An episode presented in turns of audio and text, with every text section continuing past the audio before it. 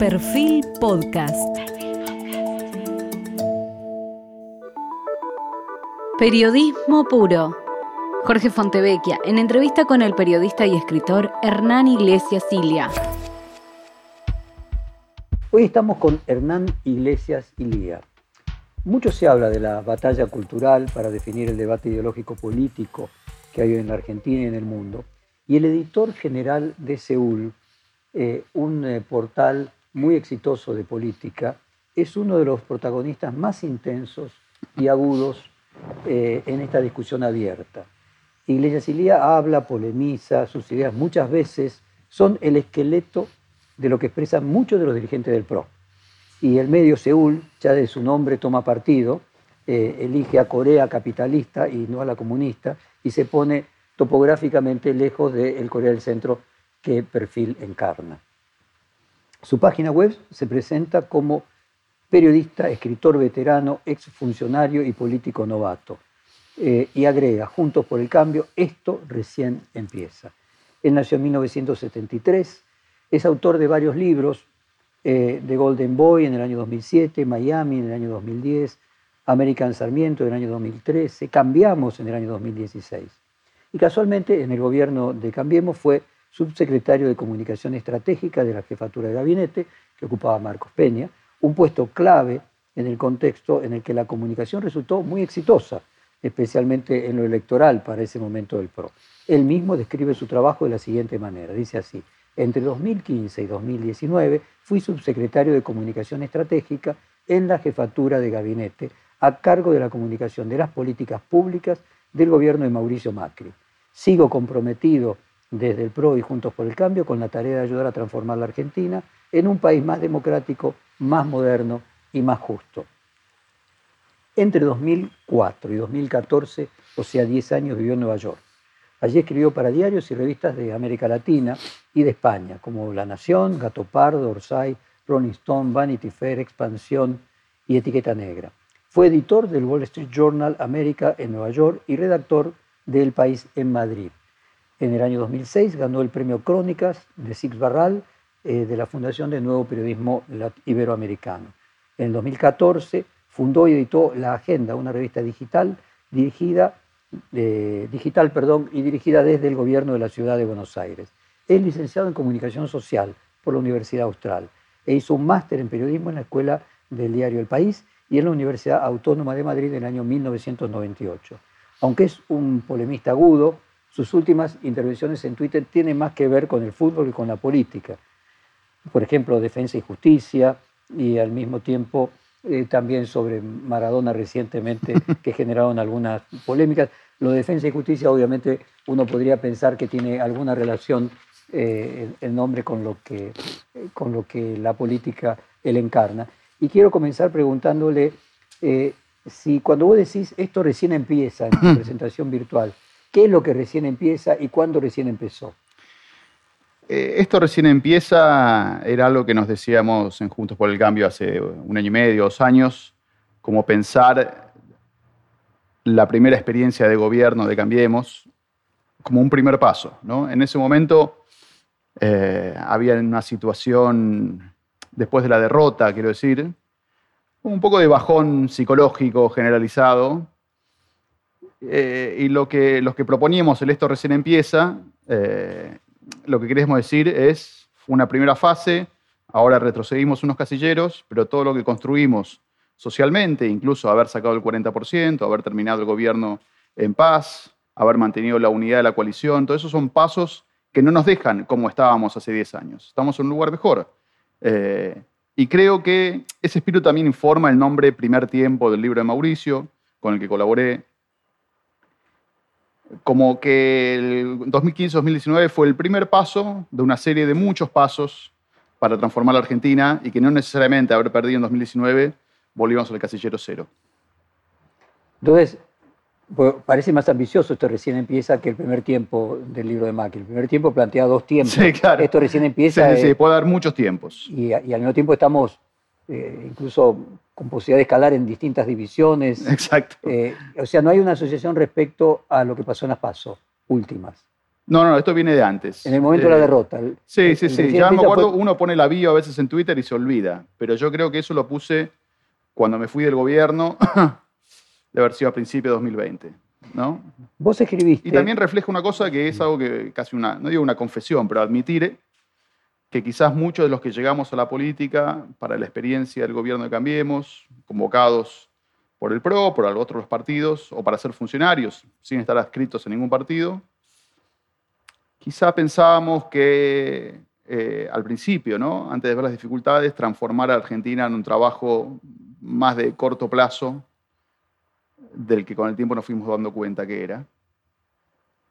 Eh, que quizás uno podía dedicar un, cuatro años de su vida a la política o a la función pública o al servicio público y después volver a hacerle cualquier cosa que estuviera haciendo antes.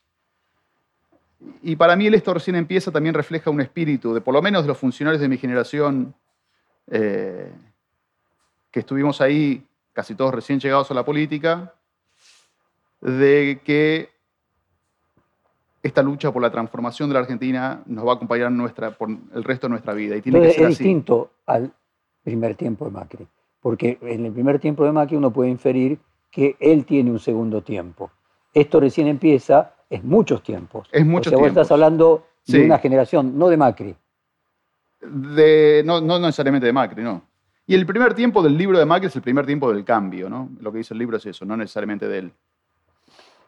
Vos escribiste, te lo textualmente, hace un tiempo encontré en Plaza Italia, Ensayo y Error, el libro de Manuel Mori Araujo, columnista de este diario hasta que falleció, este texto escrito en 1991, con una frase que me llamó la atención. La frase es, el radicalismo es un partido de centro izquierda con un electorado de centro derecha. ¿Qué radicales representan mejor al electorado del radicalismo? Bueno, yo creo que algo que se ha visto en la evolución del radicalismo reciente eh, y que le ha permitido esta nueva fuerza y esta nueva eh, Renacimiento. sí, planteamiento más sólido y con más confianza que tiene el radicalismo recientemente, y que a mí, a mí me parece una excelente noticia para Juntos por el Cambio, a pesar de que mi origen y mis afinidades están más en el PRO, pero creo que la fortaleza del radicalismo eh, es una muy En- buena en- noticia para todos. Fortalece al PRO. Y además los veo como más contemporáneos, eh, más dinámicos y con recambio generacional. Eh, por ejemplo, yo, yo entiendo que para ellos haber perdido a Ricardo Alfonsín, ¿no? que aparte con el pedigrí radical que tiene debe haber sido traumático para muchos de ellos, pero creo que al final es algo positivo para el radicalismo, ¿no? que el radicalismo sea más homogéneo en su visión del mundo, de los problemas de la que tiene la economía argentina, de los problemas que tiene la democracia Alguien argentina. me tuvo que decir que Alfonsín era más de izquierda. Yo lo veo más anacrónico que más de izquierda, a Ricardo Alfonsín. Aunque él sí se percibe como socialdemócrata, etc. Pero digamos, tener a Martín Tetaz ahora, o Martín Lustó, proponiendo la independencia del Banco Central, O sea, lo que vos decís es que el radicalismo se corrió a la derecha. no sé si se corrió a la derecha, pero por ahí elementos que eran más ruidosos para ellos, como Alfonsino, como Moró, gente de esa generación además, eh, o el propio Santoro, quiero decir, ¿no? que hasta hace cinco años es radical, le permite tener una homogeneidad Quiero que decir antes... que los que mejores representan al electorado, que este problema que Manuel Muir Araujo diagnosticó en el Sí. 91 ahora se está corrigiendo, porque el electorado es de centro derecha y los dirigentes son de centro derecha. Lo de, lo de los dirigentes centro-derecha lo aplico más a Juntos por el Cambio. Igual son categorías para mí que hay que usar con mucho cuidado, pero digamos, para seguir No, la frase. yo, yo- yo te cito a vos, o Sí, sea, sí, vos sí. elegiste, No, yo estaba citando a Morea Araujo por eso, hace vos 30 elegiste años. citar esos, Sí. esas categorías. Eh, Habla con, habla con tranquilidad. No, no, no. Habla con tranquilidad. Sí me parece. Porque está bien el planteo, sí, lo que vos decís es que vos ves que hoy el radicalismo se corre a la sí, centro pasa derecha. que eh, mis amigos radicales, cuando si voy a decir que son de centro-derecha, se van a matar. Pero No, no, que se corre a la, a la centro Sí. derecha y entonces soluciona esto que vos marcabas, que eh, More Araujo veía como un problema. es que lo que digo en el párrafo siguiente es que la representación que hoy tiene Juntos por el Cambio en sus distintos matices, según el partido o el dirigente, es una representación de la clase media muy robusta. Eh, y que eso, si lo mantiene y si lo cuida, le va a dar un piso alto de votos. y cuando aparece una, una persona como Manes, Sí, que es el radical más votado de todo el país, sí. el 40% del 40%, eh, y él reivindica a Alfonsín y plantea todo lo contrario, que el radicalismo se fue demasiado hacia la centro derecha y tiene que correr al centro y algo un poco más progresista. ¿Es algo anacrónico también? Pero no sé si Manes ha hecho planteos ideológicos de ese tipo, por lo menos no, no se los escuché. Todo el tiempo. Planteó un centro popular. Centro eh, popular es distinto que socialdemocracia, que es una cosa que más el radicalismo. Alfonsi- alfonsinismo. Alfonsinismo es más como una figura. Lo veo. Yo a Manes no lo veo disruptivo ideológicamente para nada con el core ¿No lo de ves Juntos por el Cambio. ideas progresistas? Sí, pero hay mucha gente junto por el cambio que define ideas progresistas. Yo lo- el para mí el consenso básico que necesita la Argentina es un consenso sobre macroeconomía y sobre república. Y ahí entramos todos juntos Bueno, por el pero vos elegiste esta calificación centro-izquierda, centro-derecha. Concluyámosla. Pues concluyamos, no me parece especialmente de centro izquierda, Manes. ¿Te parece más de centro que de Sí. centro-derecha? De Entonces- centro, me parece que su fortaleza y lo principal de su mensaje es una renovación de la política. Por ejemplo, sumar a Stolbizer. Eh, y su Stolbizer sí tiene, pretensión de claro. sumar al socialismo de Santa Fe. ¿Eso no tiene que ver con socialdemocracia, con centro-izquierda? Con Stolbizer sí tiene un perfil más claro de centro izquierda. Y vino con Manes. Estaba en la lista también como otros, ¿no? Pero sí, Sí, sí. sí. Bueno. ¿Al peronismo le pasa lo inverso? O sea, hay un punto en el cual, eh, o el kirchnerismo, ¿podrías usar esta metáfora también para ellos? Por ejemplo, que hay una dicotomía entre el electorado, la posición ideológica del electorado y la posición de los dirigentes, o al peronismo no kirchnerista o al kirchnerismo. ¿Ves aplicable esta metáfora también a la oposición? Un poco lo veo en el sentido de la victoria del Frente de Todos en el 2019 estaba predicada sobre, por poner una palabra, el volvamos mejores o volvimos mejores, con una- unidad del peronismo que excedía al kirchnerismo, con una promesa implícita de que el kirchnerismo anterior, el de Cristina, no iba a estar tomando las decisiones ni marcando el tono y el ritmo. Eso les permitió obtener una cantidad de votos muy importante. Hicieron una gran elección. Me parece que el presidente Alberto Fernández empieza a entrar en problemas con la sociedad argentina a medida que empieza a leer mal esos resultados, o el kirchnerismo lee mal esos resultados y le pone presión a él para decirle los 49 puntos son nuestros y tenés que hacer las cosas que nosotros decimos. Mientras Alberto, más o menos... decís que habría un electorado de centro con dirigentes de centro-izquierda. A ver, el kirchnerismo me parece, digo, está un poco fuera de la Matrix porque el tema del populismo como que rompe un poco siempre estas categorías, aunque es un populismo de izquierda. Y después el peronismo siempre ha sido muy fluido para acomodarse ideológicamente, ¿no? Pero igual lo que consiguió Alberto es ese 20-30% de la población que vota, que no está muy definido ideológicamente, que vota por su situación personal o vota para Porque es decir, castigar que un los que se le fueron eh, entre las elecciones del 19 y del 21 es más gente de centro que había comprado esa idea de que era más que el kirchnerismo. Sí, no O sé sea- si de centro ideológico, pero sí de centro entre las coaliciones. ¿no? Eh, se suele decir que la izquierda, la izquierda es- se quedó solemne. Vos dijiste anacrónico para definir a Alfonsín, el progresismo, Mm. la socialdemocracia, lo políticamente correcto y que la derecha es más moderna, rebelde. Eh, ¿Compartís alguna de estas ideas? ¿Son simplificaciones? Hay hay como señales de eso, ¿no? Me parece temprano todavía para hacer como una gran teoría.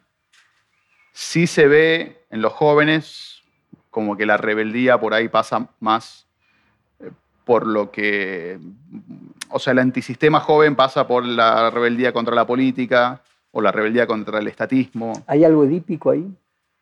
Que los padres, la- la- podríamos Y- decir, la ser. hegemonía mundial de lo políticamente correcto. era Digo, en la militancia de los 60, 70, la cuestión de la revelación, re- rebelión generacional era muy importante. Eh, y en muchas generaciones, les digo, en la generación del 68 en Europa, la cuestión contra los padres era fuertísima, ¿no?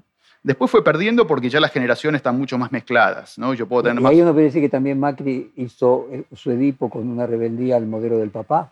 Bueno, eso es una cuestión más personal, no tanto generacional, ¿no? No, No, tanto el modelo... desde el punto de vista, bueno, Bueno, él lo ha explicado muchas veces en relación con su padre, ¿no? Eh, pero dicen que no, lo que me pasa refería a la ahora... relación con el, con el empresariado en ese sentido. Y con el empresariado puede ser también. Eh, muchos reportajes que vengo haciendo en esta serie con intelectuales de todas partes del mundo y también argentinos hablan de una batalla cultural contra la supremacía moral de las izquierdas. ¿Seúl es parte, sentís que es parte de esa batalla cultural? Seúl, yo la defino como una revista de ideas, eh, no una revista partidaria. Obviamente estamos más cerca hoy de Juntos por el Cambio que del Frente de Todos, pero porque coincidimos en muchas de las ideas, pero que básicamente son defender una sociedad abierta, una la democracia liberal, valores básicos de la economía de mercado. ¿no? Eso nos pone más cerca de una coalición que de otra, obviamente. Pero también una intención mía era intentar reflejar o analizar la realidad desde este punto con intelectuales que por ahí no encontraban un cobijo en los canales habituales donde se expresa el mundo intelectual, que estaban más tomados por, no sé, o la izquierda, o el progresismo, o el kirchnerismo, como lo queramos definir. ¿no? Hay un ecosistema intelectual hospitalario, eh, hay ideas de izquierda y progresistas, progresistas en el sentido de, una etiqueta, ¿no? Nosotros nos consideramos progresistas en un montón de cosas. ¿Te referís eh, al sistema eh, no el mainstream? Porque sin ninguna duda, cuando uno mira los medios más tradicionales... No, no, digo el mundo de las ideas, el mundo intelectual, el mundo académico, eh, las publicaciones en las universidades, etc. ¿no? hay ahí a dar una batalla, pero amigablemente, digamos, ¿no? Nosotros... cuando elegiste el nombre Seúl, ¿Querías diferenciarte de la idea de Corea del Centro? Sí. Y fue proposital. ¿Eh? Fue proposital. Sí. Eh, yo sé que tenés los derechos de, de, Corea del Centro. Expresión que fue creada, de hecho, por uno de los editores de Seúl, que se llama Diego Papik. Em, y que nos representa independientemente del nombre. Sí, sí, sí. Representa nuestro, nuestro etos. Entonces, sí, me parece muy bien. Eh, se nos ocurrió el nombre, no tiene nada que ver con el modelo de desarrollo de la Corea del Sur real, quiero decir, solamente una expresión para decir estamos del lado de la democracia liberal y del capitalismo. Pero no es más profundo que eso. Y era un chiste. Después los marcas se van llenando con lo que uno le pone, ¿no? O sea, este origen del nombre Seúl irá quedando olvidado y se transformará en otra cosa. Ahora, hay otro ejemplo, ¿no? Los dos editores jefes de Panamá, eh, el, medio que suele eh, polemizar con, con, Seúl, Pablo Tuzón y Federico Zapata. Eh, Panamá en realidad debería llamarse Pibián, o sea, es eh, Corea del Norte. No, no, no. Lo que yo les digo de Panamá, curiosamente, es que ellos son Corea del Sur y no se animan a decirlo, a sentir, no se animan del todo. O sea, no, existe Corea del Norte. Corea del Norte, no lo quiero decir tan fuerte así, pero el Corea del Norte digamos que es el cristianismo puro. ¿No? Y todos los que entonces Corea del Centro es el lugar de los que para mí tratan de pararse equidistantemente entre Corea del Sur y Corea del Norte. O sea que entonces Corea del Centro también es Corea del Sur. No lo saben. Yo creo que vos sos Corea pues, del Sur. vos, crees que, sos Corea del Centro, pero para mí sos Corea del Sur.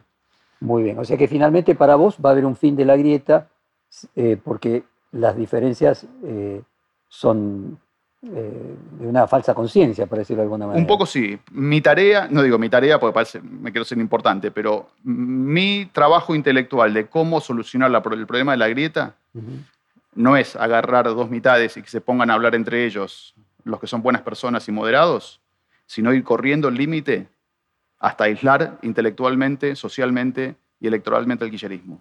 Creo que hay un gran espacio para llegar a acuerdos en la Argentina políticos y muy importantes para hacer reformas importantes, excluyendo al kirchnerismo y uniéndose todos los demás, porque comparten cuestiones básicas.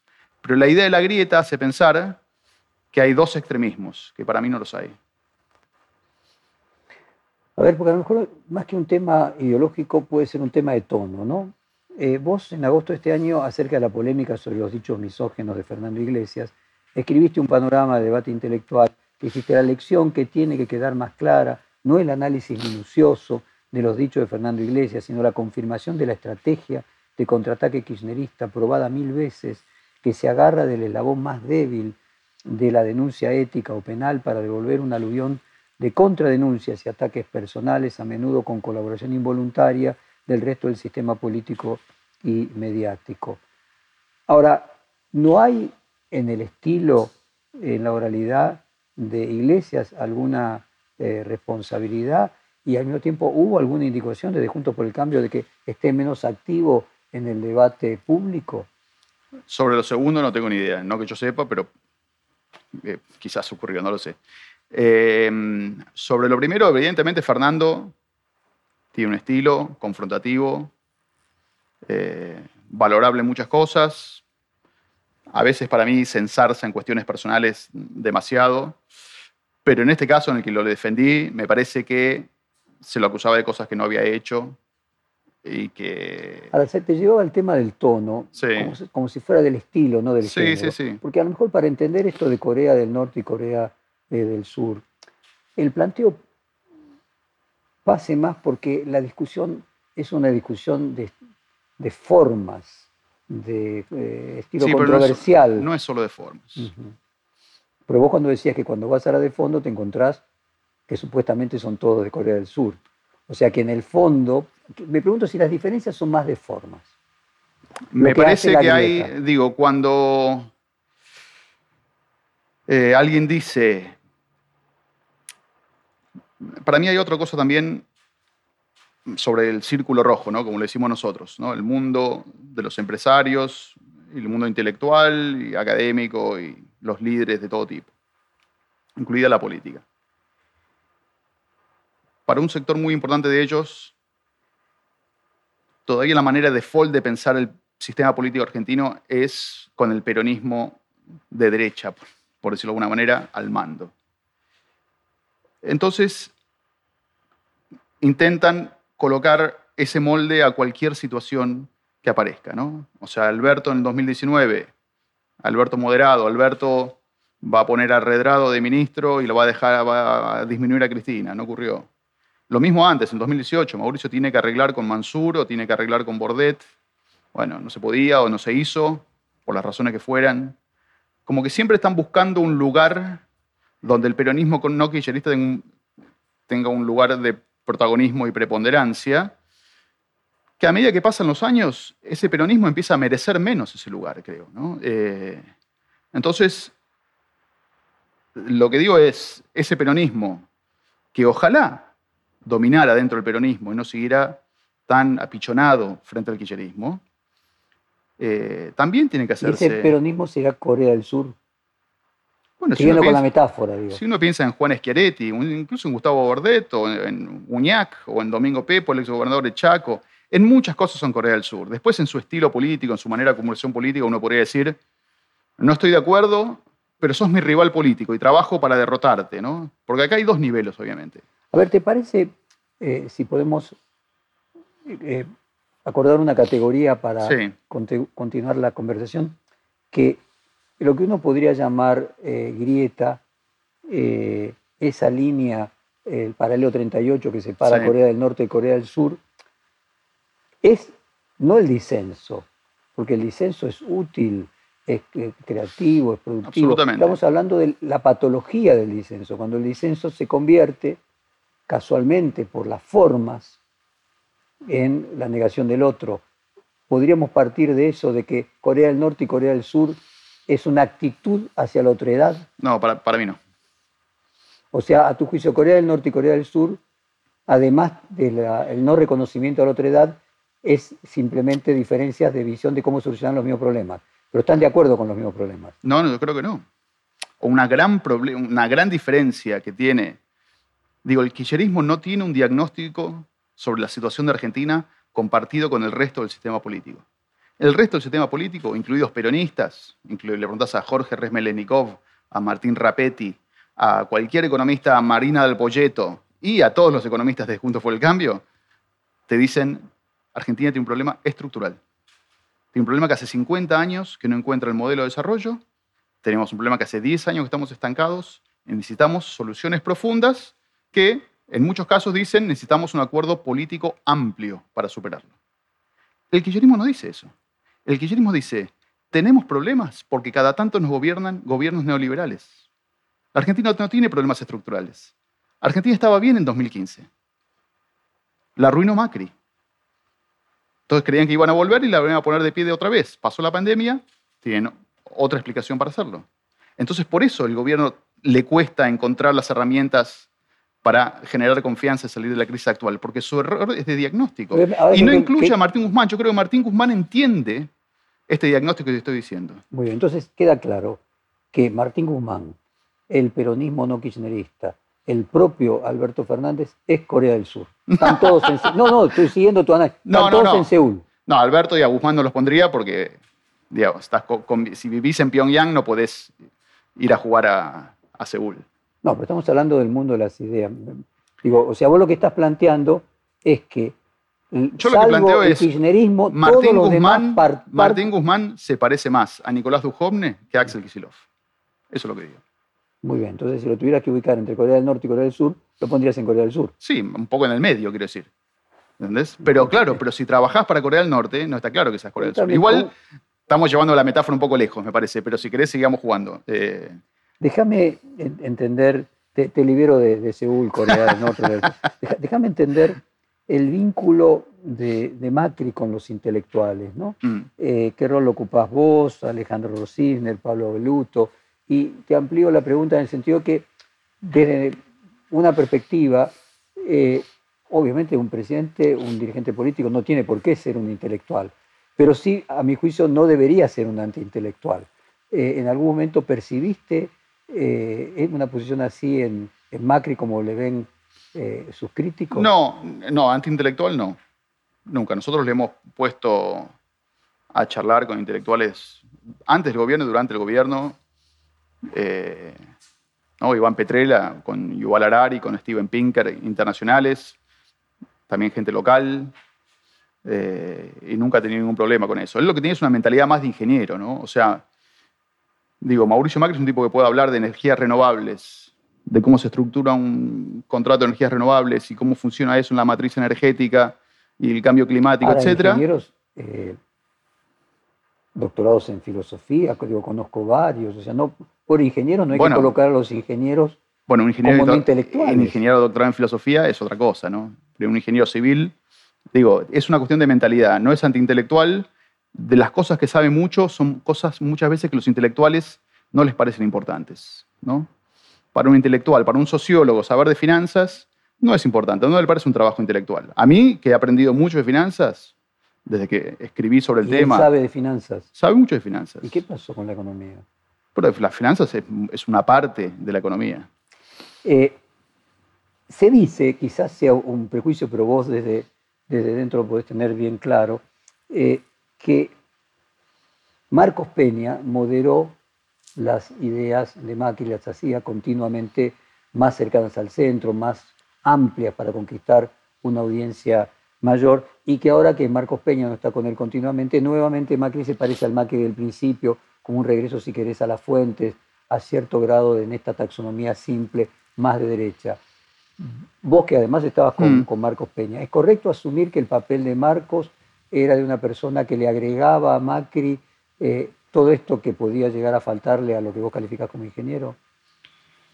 No sé si tanto. El, rol de, de Marcos, sobre todo en el camino hacia Mauricio presidente, era darle una estrategia que tuviera un mensaje eh, y que fue exitosa, ¿no? Y Mauricio sabía que era exitosa. Pero él no cambiaba mucho sus ideas o lo que tenía que decir. Obviamente había cosas en Argentina muy. Este, nada, son campos minados y con una estrategia uno puede aprender a navegarla mejor.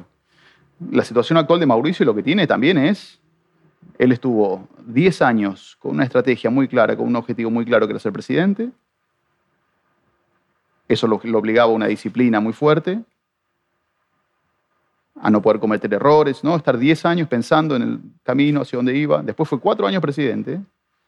Y ahora todo eso pasó. Entonces, obviamente, él se permite pensar más en voz alta. Él no tiene, no tiene una estrategia para sí mismo clara ahora. O sea, este que vemos es el verdadero. Pero no es que es un ver- verdadero. Eso me parece un poco superficial decirlo. Eh, eh, sí es alguien. eh, a ver. que no tiene el peso de tener que moderar determinadas Sí, pero no- opiniones no- por su Pero pensá lo que se decía de Mauricio antes de 2015. Ya se decía que era. digo, un ogro neoliberal. O sea, no es que ahora de repente se ha revelado como eso. Los, sus críticos han dicho siempre eso de él. O sea, que no entiendo. No, no es que ahora lo ha hecho especialmente. Bueno. En 2019 incluso, me acuerdo, en la campaña de las PASO, muchos críticos progresistas diciendo que Mauricio se había bolsonarizado por dos o tres gestos. A ver, hablemos de eh, esto recién empieza. Uno puede decir tres elecciones seguidas con más de 40%. Sí. Evidentemente, Juntos por el Cambio muestra una fortaleza, una consolidación eh, que nunca antes tuvo ningún otro partido o conjunto de partidos que no fuera eh, el peronismo. Ahora, al mismo tiempo, para ganar en primera vuelta vos necesitas no 40, sino 47, 48, o para ganar en segunda vuelta, a veces el candidato que te permite en primera no te lo permite Sí. en segunda.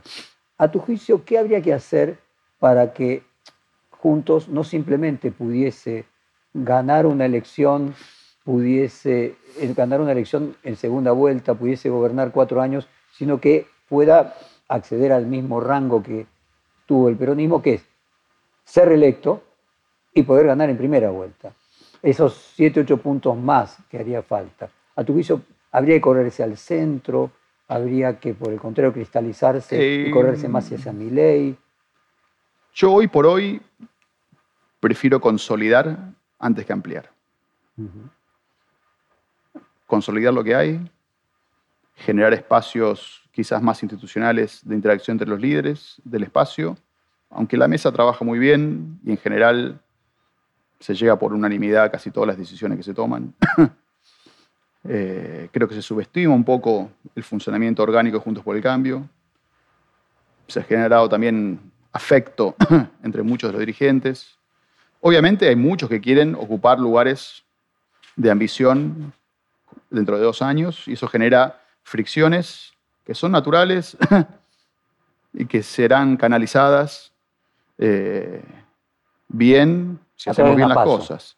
A través de las pasos, pero incluso antes, digamos, ¿no? O sea, no es cuestión de, de tirarse con todo de acá hasta las pasos, ¿no? Eh, por eso prefiero consolidar, prefiero que, eh, que esa consolidación genere también una identidad más clara, que los distintos equipos técnicos de las distintas fundaciones puedan trabajar en propuestas comunes, eh, con tranquilidad. Ahora, si vos sumás los votos de Milei y los votos de Spert y los proyectás nacionalmente, podría estar ahí la cantidad de votos que hagan falta para poder ganar en primera vuelta eh, y eventualmente poder ser reelectos. Ahí es donde está el lugar natural para crecer de juntos. Eso se verá. Eh, esas cosas pueden cambiar en, poco tiempo, ¿no? Eh, ¿Qué te pasa Siempre, a vos cuando eh, escuchás, por ejemplo, a Milei decir que la reta es un suro de mierda? no me gusta. A mí no me gusta mi ley. Obviamente estoy de acuerdo con algunas de las cosas que dice en economía, pero no, ¿Compartís eso que le gritaron a Patricia Bullrich? el Tampoco. cierre? De que con Milei no se habla. Para vos con Milei se habla. No, no, no, no, no, me, no, no, no me gustó que, que- que- en eso, en un acto de cierre de campaña, ya, ya- ya No, hayan dicho ok, eso. Pero y- independientemente de no te haya gustado, a, para, a, a vos, ¿crees que con Milei es como, en un momento se decía con Milei es una frontera, Mirá. como en un momento se decía con Macri? Me gustaría observar cómo sigue mi ley, ahora más institucionalizado, metido en el corsé del trabajo en el Congreso. Yo a él lo veo, la verdad, demasiado mesiánico, demasiado populista en este sentido. Hay una definición de populismo de Felipe González, digo que sirve para algunas cosas, para otras no, pero que dice es soluciones simples para problemas complejos. Siempre lo habíamos usado para el quillerismo. Bueno, eh, hace, propone cosas demasiado simples. Él cree que bajando el gasto a la mitad se solucionan los problemas de la Argentina. Y primero, no se puede bajar el gasto a la mitad. Y segundo, tampoco soluciona los problemas de Argentina. Me parece que tiene una virginidad de Estado que, que él y sus seguidores no, no ven la realidad. Yo hace poco escribí una nota diciendo, una de las tendencias de las que menos se habla en la Argentina es que el gasto público sobre PBI pasó del 25% en 2003, donde había estado durante 50 años, al 42% en 2015. En Cambiemos bajó al 37, ahora volvió al 42, y que en ese nivel no se puede cerrar el déficit, porque genera unos impuestos altísimos, que el primer consenso que haya entre fuerzas políticas en el próximo gobierno incluya bajar el gasto y yo puse al 33%, que era un poco a mitad de camino entre el 25 y el 42. Y gente de mi ley, algunos de ellos candidatos y dirigentes, me decían 33, sos un socialista, hay que bajarlo a 20. Pero no saben que 12 es jubilaciones o que no sé, que, no sé, bajar de 33 es mucho esfuerzo. Hay que bajar a. Sí, yo coincido que hay que bajar a 30, digamos. pero me parece que no tienen claras las cuentas, no hacen bien las cuentas. Dando el título, o sea, mi ley es populista. En este sentido, seguramente. Y decime, con esa definición. Eh, no, y en el sentido de. Sí, soluciones simples para problemas complejos. En ese sentido, sí. y también en este. El que no está conmigo es un enemigo de la patria. Bueno, pero déjame quedarme con el que primero mencionaste la de, mm. lo, tomabas eh, a Felipe González como, como ejemplo de esa frase, soluciones simples para problemas complejos. Yo te podría agregar Aristóteles, el que no sabe y no sabe que no sabe es un tonto. Simplemente lo que está diciendo no sabe que es más complejo. Algo así le pasó al PRO en el gobierno, o sea, creyó que era más simple y problemas complejos que tuvieron que ver con la economía, por ejemplo con un matiz. O sea, el trabajo que se hizo de diagnóstico, yo estaba en la Fundación Pensar y yo vi el trabajo minucioso que se hizo para entender la situación de la energía, de los programas sociales, que eran la caja principal de donde se iba la plata en ese momento. No, no tanto los programas sociales, quiero decir, pero generalmente la política social. O sea, hubo un trabajo y un diagnóstico con mucha falta de datos también. Es un problema que teníamos en 2015. Faltaban muchos datos. Lo que más hubo fue eh, un exceso de confianza. No tanto que los problemas sean simples. Ah, por ejemplo, un problema que nos eh, trastoca la vida desde hace manera de mucho tiempo a todos los argentinos es la inflación. Sí. Cuando Macri dice solución a la inflación es muy simple. Mm. Eh, digo, no le cabría la definición que vos planteabas, estaba siendo populista ahí. Eso fue una frase de campaña obviamente, más compleja. Él lo que dice, vos le preguntás ahora cómo explica esa frase, dice, estaba diciendo, la mayoría de los países, la inmensa mayoría de los países no tienen inflación. No es un misterio cómo no tener inflación. La verdad que quedó como que la transición de Argentina a la baja inflación era una cosa fácil, evidentemente no lo era en ese momento y quedó clarísimo nuestro gobierno que tan fácil no era tampoco. Sobre el resultado electoral de, 2021 vos dijiste, confirma que Juntos por el Cambio es la representación política alineada con los valores e intereses de la clase media argentina y la más grande en los últimos 50 años. La segunda es la activación política de una parte de la clase media de 2012, pero sobre todo desde fines de 2019, y es un dato clave e insolayable para entender dónde terminó eh, la campaña electoral. Podríamos decir que los valores de la clase media más vulnerables, eh, son diferentes de los adinerados de la sociedad y podrían ser diferentes eh, de, por ejemplo, la parte más baja, el último decil de la sociedad, y que de alguna manera se estructura el, esquema político también en función de clases. Bueno, los esquemas políticos se estructuran en función de clases hace mucho tiempo, ¿no? Eh, Hay una discusión, visto últimamente, respecto de que se ha convertido en un magma y que hay otros elementos que... Lo que pasa en los países ricos es... Marxista, Hay tan pocos excluidos que todo el mundo más o menos de clase media, entonces la ideología empieza a pasar por una cuestión más psicológica, incluso Ahora temperamental. Lo que es que sigue siendo de clases en los países donde las diferencias son marcadas. Donde hay pobreza. Claro. Pero no, no necesariamente las diferencias, donde hay pobreza. Eh, yo prefiero enfocar el problema en la pobreza y en la falta de crecimiento que en la desigualdad. ¿no? Al revés, el ministro de Economía mencionó ayer. A la Argentina le falta crecimiento económico y la manera más rápida de bajar la pobreza es con crecimiento económico, no con menos desigualdad. Me parece un enfoque equivocado del ministro que uno no sabe si nos está hablando a nosotros o le está hablando a Cristina Kirchner cuando dice estas cosas. ¿no? Si realmente lo piensa. Que, que, le está hablando al mundo, a lo mejor, porque en todas partes del mundo los mayores economistas de todas las ramas discuten que el problema de la desigualdad y la inequidad del capitalismo en los últimos 40 años es el mayor problema mundial. No sé si este, hay ese consenso sobre la cuestión del crecimiento, digamos, ¿no? Eh, vista la desigualdad como una consecuencia de ciertos procesos, ¿no? Pero no que era el problema de raíz de la economía. La economía como estaba generaba desigualdad. Pero desigualdad dentro de los países ricos. En el mundo, ese modelo bajó la desigualdad.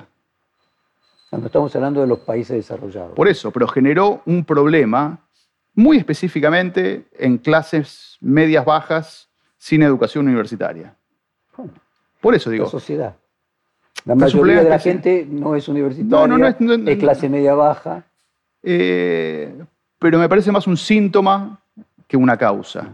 Si a vos te preguntaran cómo te Lo que digo, no digo que no sea importante. Ideológicamente, sí. Eh, en este parámetro arcaico de, que vos mismo usaste, derecha, izquierda, ¿dónde, ¿cómo te colocas? ¿Qué sos? ¿De centro? Y después decime si hay un país con populismo o un país sin populismo. En un país con populismo... Estados Unidos tuvo populismo con Trump. Bueno, yo en Estados Unidos voté por Obama, quiero decir. Me era un demócrata centrista. Ahora estaría más con Biden que con quienes le tiran piedras de la izquierda, por ejemplo. entonces, claramente de centro. ¿Qué te, ¿Qué te, produce la palabra halcones? Y al mismo tiempo, ¿qué parte de los halcones de, Junto Cambio eran de izquierda? ¿no? Digo, Lombardi, Fernando Iglesias, Florencia Arieto. Patricia.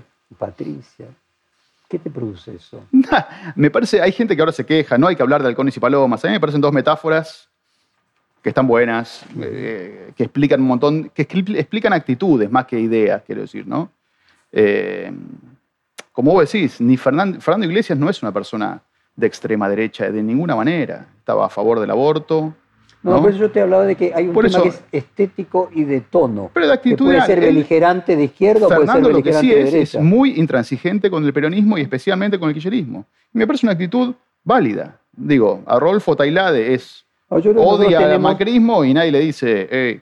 distintas formas de construir Corea del Norte y Corea del Sur. Eh, una es construirla a partir de las formas. Eh, que evidentemente depende de la formación filosófica que uno tenga, son tan importantes como el fondo o son secundarias. La idea de que ningún fin justifica los medios ya te coloca ahí en un cuadrante distinto. ¿no? Decime, Emilio Monzón esta serie de reportajes planteó que Macri podría ganar una interna dentro del PRO, pero que luego perdería en un balotaje. Y por lo tanto Macri podría ser que él no fuese presidente, pero sin pedir que Horacio Rodríguez Larreta lo, sea. Compartís ese análisis y cómo imaginás vos eh, que va a desarrollarse eh, esa tensión entre el expresidente y quien quiere ser presidente en 2023? Prefiero no, me parece que, digo, ya empezamos, fueron las elecciones hace dos semanas y ya estamos pensando en 2023. Me parece que preferiría no hacerlo y sobre todo pensado con Mauricio, que es algo que él en principio no tiene demasiado interés en hacer. ¿no? O sea, ¿Vos crees que no quiere ser candidato a presidente en 2023? no quiero hablar por él, pero... Eh, no, tu impresión. Mi impresión es que su plan A es no ser candidato.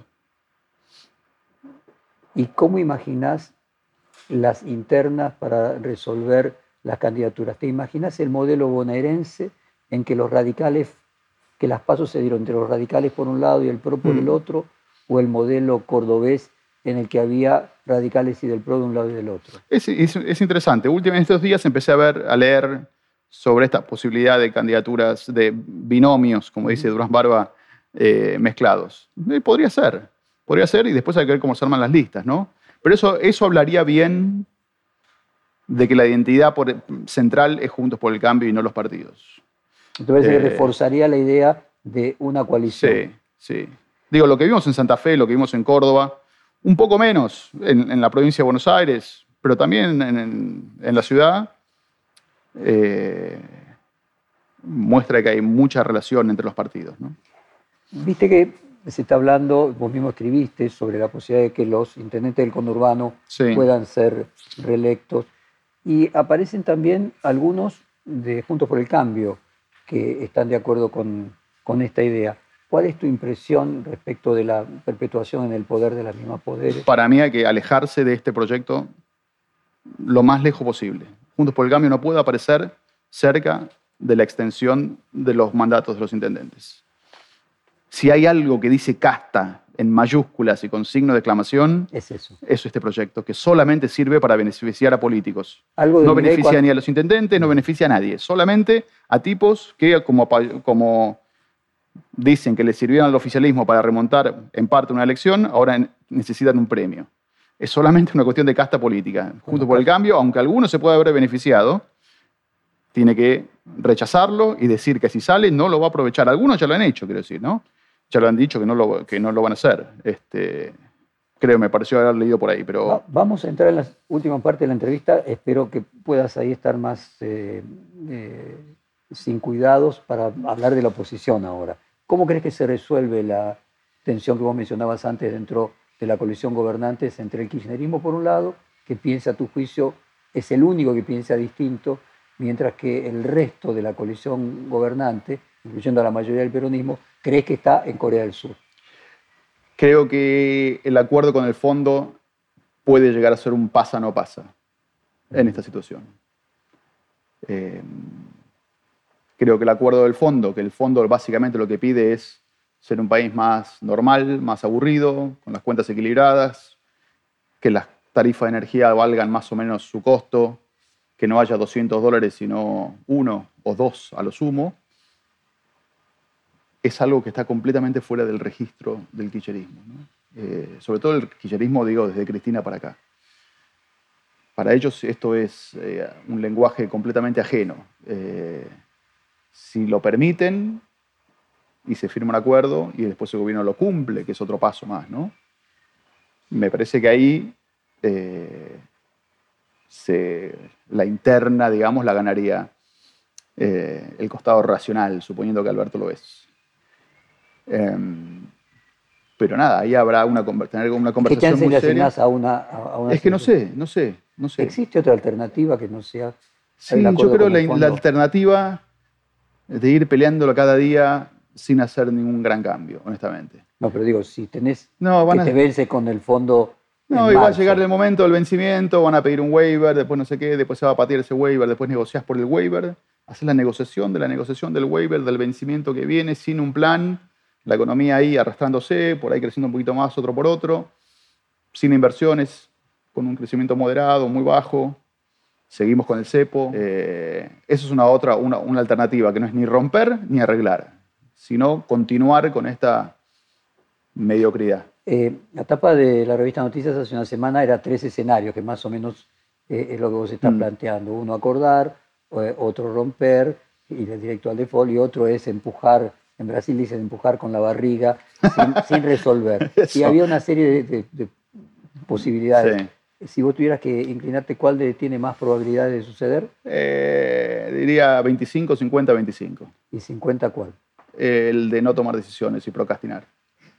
Ah, o sea, interesante. ¿Y eso, esa procrastinación, tendría aún más costos electorales en 2023? Sí, esperando por ahí algún milagro que ocurra o con el precio de la soja o con una división de Juntos por el Cambio, digo, apostando en la cabeza de ellos y mantener la unidad a cualquier costo, pensar que la, por ahí las paso del frente de todos pudieran empoderar a alguien nuevo y una cabeza, una cabeza más nueva. ¿Qué dirigentes ves dentro del frente de todos que pudieran ser competitivos electoralmente en 2023? No lo sé, del lado del quicherismo más complicado. Eh, a pesar de digo, que lo entronizó a Axel Kicillof en la provincia de Buenos Aires, sigue siendo muy dependiente de Cristina en general. Eh, y ahora su imagen es muy negativa en la, provincia de Buenos Aires y en todo el país. Del lado de los gobernadores, no sé, con proyección nacional lo veo complicado. Gente que con apoyo pudiera ser competitivo, quizás algún gobernador joven de nueva generación, pero todavía muy desconocidos. Sí, Uñac, Puede ser. ¿Le ves alguna posibilidad que en esa circunstancia pueda presentarse a la reelección Alberto Fernández? Y es difícil negarle a un presidente la reelección, el intento de reelección, ¿no? Aunque él mismo dijo que va a haber paso incluso para su cargo, ¿no? Y no mencionaste a Sergio Massa. No, no lo mencioné. no sé bien por qué. Digo, él ya ha tenido muchos intentos electorales y ha visto por ahí que tenía un techo y no lo veo trabajando seriamente como para volver a intentar la vía electoral. Creo que él se imagina ahora más como un hombre del poder, una especie de Cotino Siglia, donde su poder no va de lo que le dan los votos, sino sus relaciones o su influencia en los pasillos. en los minutos finales y quiero sacarte el jugo con tu propia experiencia, tu expertise máxima, que es la comunicación y la comunicación de un gobierno. Cuando miras las formas de comunicar eh, del Frente de Todos y específicamente Alberto Fernández. ¿Qué te pasa? Veo una falta de estrategia muy grande que los lleva a cometer errores. Veo demasiados equipos diciendo cosas incongruentes. Siempre pasa que al principio las campañas, viste, se filtran unos PDFs de comunicación de campaña del Frente de Todos que parecen sensatos, ¿no? Tenemos que tratar de apelar a este votante, no hablar demasiado de Macri. Sí. Y después los voceros incumplen todo eso. En un nuevo entorno de campañas, donde las campañas ya no controlan tanto la conversación. La conversación ocurre. Hay millones de emisores. Un poco eso de que eh, Rubí le planteaba el sí, Alberto dijo sí durante tres días y después no lo dijo más. Es que entonces cuando se frustran es muy difícil tener una estrategia, es muy difícil tener un candidato disciplinado. O sea, Mauricio Macri lo era que insistiera, a pesar de no ver resultados al principio, que se estaba sembrando algo. Igual cuando Mauricio hacía campaña en 2015, y ya en 2019 se vio lo contrario, en 2015 uno podía tener una estrategia de redes sociales vertical, como emisor el candidato y receptores toda la sociedad, y, y generar un impacto. Hoy me parece muy difícil eso. Hoy la campaña te la tienen que hacer tus seguidores, tu comunidad, para replicar ese mensaje al infinito. Tiene que ser un movimiento, tienes que tener un movimiento alrededor que te lleve hasta el lugar donde estás. Y los que han tenido movimientos, como Bolsonaro, eh, o como lo puede tener Lula, o como lo pueden tener otros, son los que hacen campañas realmente efectivas, pero no porque hagas un spot espectacular que cuesta 20 millones de pesos, sino por ahí es un meme que costó 0 pesos y lo hizo un pibe en San Francisco, Córdoba. Eso es medio un misterio. La única, el único atajo que yo veo a esta cacofonía que hay es esto. Lograr que la gente que está a favor tuyo haga campaña por vos y genere una mística y una épica que una campaña hoy por sí misma no puede tener. Y por último, ¿y los medios de comunicación tradicionales? ¿Cuál es tu lectura de los medios de comunicación tradicionales? En general creo que ahora están bastante integrados a la conversación digital, la aprovechan. Muchas veces uno lee las tapas de los diarios y muchos de los títulos son cosas que vienen de las redes y legítimamente, no digo que estén afanando ni nada, o sea, si un dirigente político hace un tuit sobre tal tema, es medio inevitable, es una especie de nuevo comunicado. Lo que sí veo complicado todavía es el modelo de negocios eh, del paso del papel al digital. Creo que esa transición continúa, una transición muy difícil y que genera un producto mucho más distinto, eh, muy distinto de lo que era el papel, donde estaban más claras las jerarquizaciones. Un editor Jorge Fontevecchia decía, esta es mi tapa, y ponía la tapa. Y hoy la manera de llegar al medio, uno ve, sigue un medio en Twitter y hay dos notas de política, seguidas de una de Guandanara, seguidas de una de Atlético Tucumán, y todas tienen el mismo tamaño, el mismo valor. Entonces la jerarquización y la manera que tenía el diario de ordenarte tu visión del mundo está mucho más fragmentada y más difícil. Entonces ofrecer eso, que a la gente se base en un mismo medio para consumir buena parte de su dieta mediática o informativa es como mucho más complicado. Y eso genera a veces la presión por los clics, la presión por el tráfico, eh, que distorsionan o deforman un poco los medios. Pero bueno, creo que se hace lo que se puede. Y vos en Seúl, por el contrario, lo que tratás es de hacer un medio que jerarquice exclusivamente aquello que vos crees que el lector no, sé, no sabe si quiere leer, pero debe leer. Yo trato de hacer, publicamos poco, no nos obsesionamos por los clics, tratamos lo que hacemos esté bueno, la gente dirá si es mejor o peor. Eh, obviamente queremos crecer, pero tenemos esa trampa, no queremos que a la medida de crecer y publicar más, nos empecemos a obsesionar con el tema del tráfico. Entonces también creemos en, en el modelo que muchos medios están aceptando, que es las suscripciones o la comunidad que paga por un producto, a veces abierto, a veces más cerrado, pero que haya una comunidad de gente a tu alrededor que crea que este producto es valioso y está bueno que esté. Y por último, la polarización, eh, que de alguna manera la elección ahí entre una Corea y otra lo que está planteando es una dicotomía entre dos, dos visiones. En los medios, ¿te preocupa igual, más, menos que en la política? Em, digo, un poco pasa en todo el mundo. Diarios como el New York Times, el Washington Post, que ahora obtienen sus ingresos de sus suscriptores también se han corrido del centro o de la objetividad para ofrecer un producto que les gusta a sus lectores, que tiene una ideología concreta y más a la izquierda de lo que eran antes. Eh, eso es medio inevitable, me parece. El problema que tenemos en Argentina es que hay también un sector político que no cree en la existencia del, periodismo. ¿no? El kirchnerismo, básicamente. para el, kirchnerismo hay dos bandos con sus armas, sus brazos mediáticos, los nuestros y los de ellos. Todos mentimos. Nosotros mentimos a favor de Cristina, ellos mienten a favor de Macri. Pero el periodismo no existe. El periodismo no existe. Es toda una gran lucha de clases o de grupos sociales.